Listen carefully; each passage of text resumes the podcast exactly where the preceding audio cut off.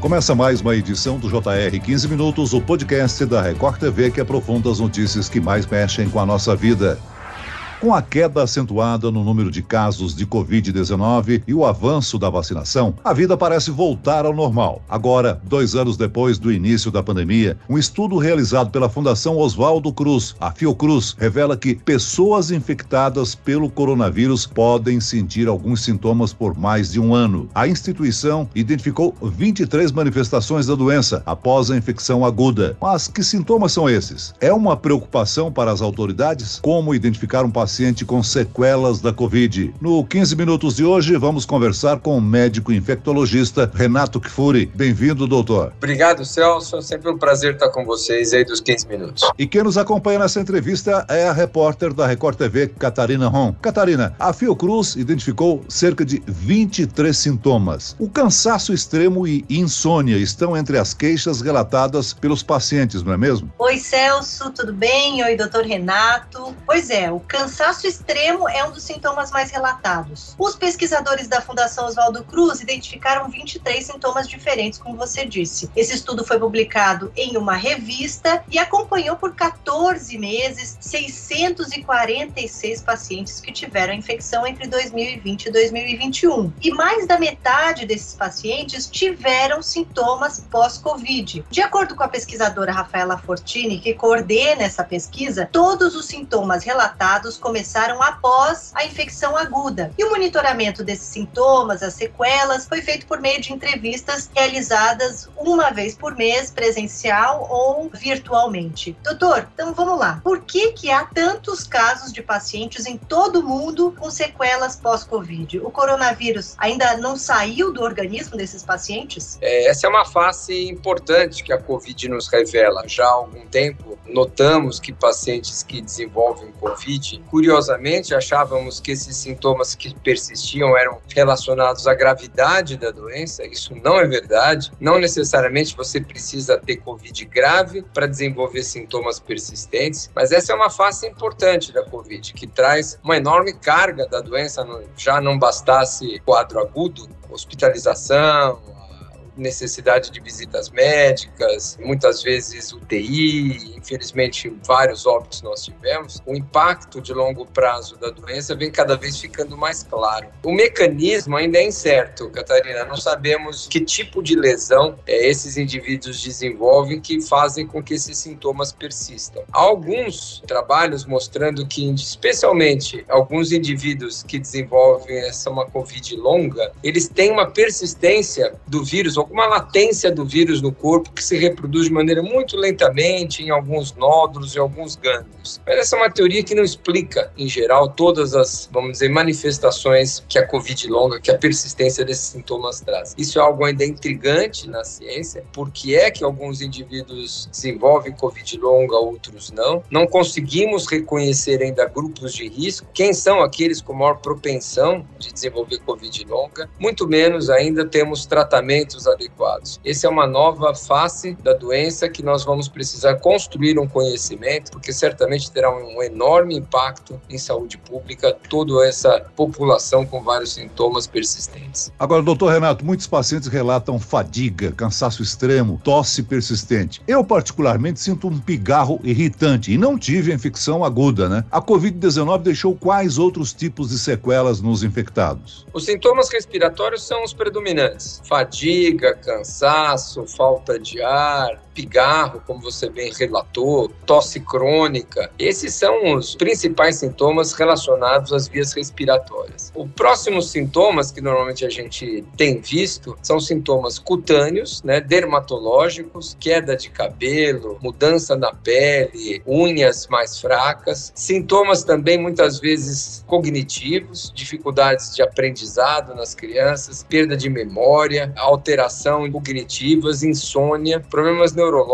como ansiedade, depressão, problemas muitas vezes relacionados à parte cardiovascular, arritmias cardíacas, é, problemas de trombose, surgimento de diabetes acima da média. Esse é um, um dado também que nós notamos. Tem complicações como diabetes acontecendo nesses indivíduos que tiveram Covid com mais frequência. Então, nós temos aí uma gama praticamente todos os órgãos acometidos, perda de olfato, né, persistente. Um grupo de especialistas se reuniu recentemente, uma publicação no Lancet, Celso, tentando padronizar porque o que é Covid longa? Quem fica 15 dias, um mês? É como diferenciar esses sintomas de que se foram realmente relacionados ao Covid? Essa padronização tem sido tentada de ser estabelecida por vários especialistas para que nós consigamos categorizar e aí sim inferir o que é relacionado ao Covid, o que é realmente chamado de Covid longa e persistência desses sintomas. Mas ele existe, viu? A Covid longa existe em todas as faixas etárias, inclusive na população pediátrica. Ou seja, as sequelas elas podem acometer qualquer pessoa que testou positivo para Covid, seja da forma leve ou assintomáticas, até os casos mais graves, né? Perfeitamente. Esse é um dado que também nos chama a atenção, que no começo achávamos que as consequências eram relacionadas à gravidade da doença, né? Que vai ter sequelas. E é verdade. Quem fica numa UTI, em diálise, entubado muito tempo, é óbvio que tem uma chance maior de sair com alguma complicação motora, respiratória, renal, de todos esses sintomas e todos os tratamentos a que foi submetido. Mas certamente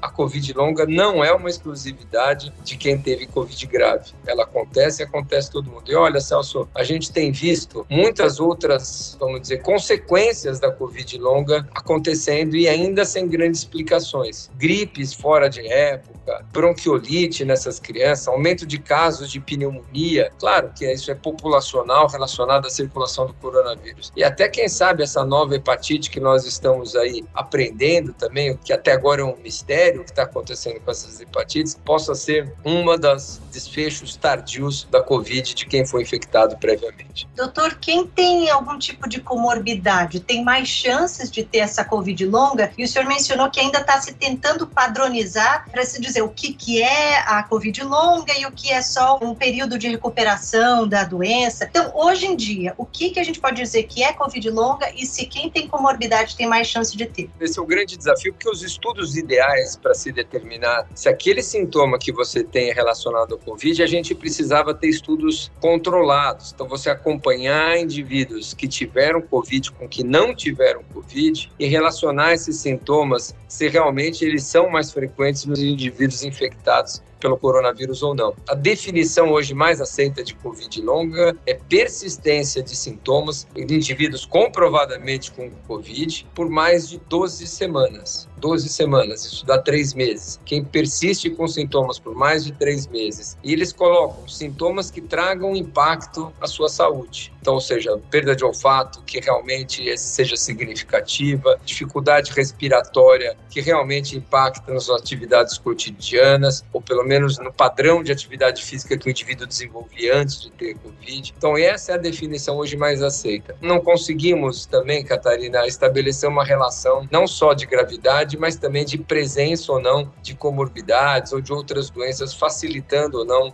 ou aumentando o risco de desenvolver Covid longa. Não parece ter relação nem com sexo, nem com idade, nem com gravidade de Covid. Ainda é um campo que a gente não conseguiu reconhecer quem são realmente esses indivíduos com maior maior risco de desenvolver essa doença. Então, não é possível dizer que uma pessoa idosa que está no grupo de risco de Covid tem mais chance de desenvolver essa Covid prolongada. Exatamente. Alguns dados apontam nesse sentido, mas não há uma convicção nesse sentido de que indivíduos de risco, quer sejam mais vulneráveis pela idade ou pela presença de comorbidade, tenha mais risco. A boa notícia nisso tudo, Catarina, é que parece que a grande maioria desses indivíduos, esses sintomas se resolvem com o passar do tempo embora eles persistam por mais de três, quatro meses, a grande maioria dos indivíduos acabam retornando à sua qualidade de vida habitual. Mas tem um período longo nesse meio do caminho que muitas vezes repercute na sua atividade profissional, na sua saúde física e mental. E lembrar que muitos desses aspectos da saúde mental afetadas pela doença são também aspectos afetados pela pandemia, pelo distanciamento, por todo esse problema que nós vivenciamos nesses anos de Covid. É um indivíduo que desenvolve um quadro depressivo, de ansiedade ou qualquer outro distúrbio psiquiátrico, dificilmente a gente consegue distinguir se isso é devido à doença ou devido à situação tão extraordinária como a pandemia que nos trouxe. Então, eu acho que nós temos ainda um campo em investigação. Esse trabalho da Fiocruz elenca esses principais sintomas que podem estar relacionados, mas certamente ainda é algo que a gente vem construindo esse conhecimento e principalmente isso é fundamental, Catarina, porque nós precisamos tratar esses indivíduos. Isso trará no longo prazo para esses indivíduos infectados, para muitos deles, sintomas persistentes. Nós vamos precisar de uma abordagem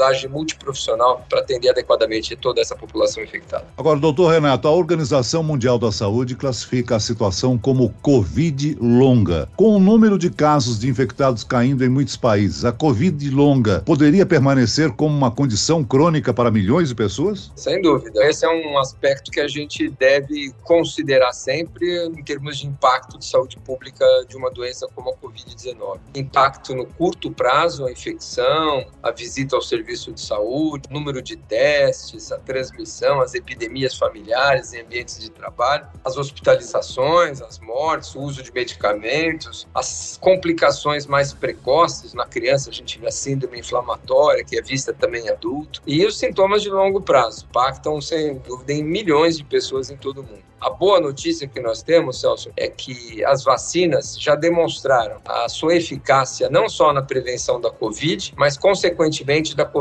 longa também. Então há dados hoje suficientes na literatura mostrando que ao reduzir o risco de infecção, ao reduzir o risco de formas graves de Covid, conseguimos também diminuir o risco de desenvolvimento de Covid longa. A vacinação não evita totalmente a Covid longa, não eliminará a Covid longa, mas o risco diminui muito. Isso é uma boa notícia que nos incentiva a vacinar, principalmente as crianças, né, onde a gente morre-se pouco, interna-se menos do que adultos, e a gente vacina mesmo assim, porque a criança adoece, porque a criança tem complicações e também porque a criança desenvolve Covid longa e a gente pode evitar com a vacinação esses desfechos. Doutor, ainda é cedo para a gente dizer, ah, existe tal tratamento, tal remédio. Aliás, nem existe ainda para esse tipo de de Covid com sintomas prolongados. Mas o que, que o paciente que permanece com esses sintomas depois de três meses, o que, que ele pode fazer? Que terapia, que tratamento ele pode procurar? Olha, ele deve sempre procurar um médico, né, Catarina? Eu acho que os sintomas respiratórios que são predominantes, um cardiologista, um clínico geral, um pneumologista, deve ser avaliado se esses sintomas persistirem, ou até um infectologista mesmo. Precisamos muitas vezes, na reabilitação desses quadros mais graves, de um atendimento multiprofissional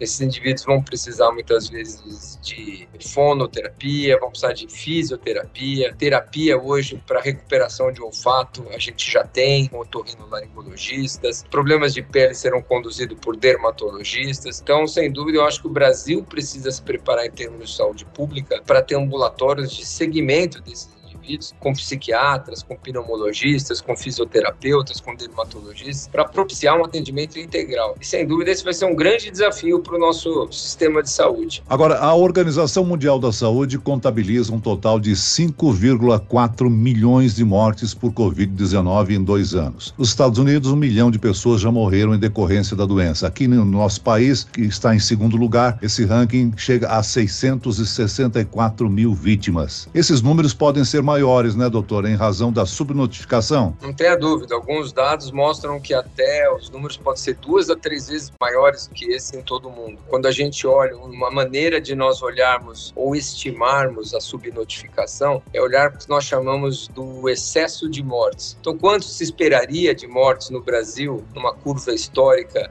2018, 2019, 2020? A gente há uma previsão de mortes todo ano. O excesso de morte que aconteceu nesses dois últimos anos é maior do que 650 mil óbitos. E não houve nenhuma outra causa importante, aumento de acidentes, aumento de acidente vascular, nada que justificasse, vamos dizer, uma alteração nessas curvas de mortalidade que não fosse a pandemia. Então, quando a gente olha para esses excessos de mortes, dependendo da faixa etária, a gente acumula pelo menos duas a três vezes mais, ou seja, quase 2 milhões de mortes a mais do que se esperaria em 2020 e 2021, e provavelmente são em função da Covid longa. Lembrar essa triste realidade, né?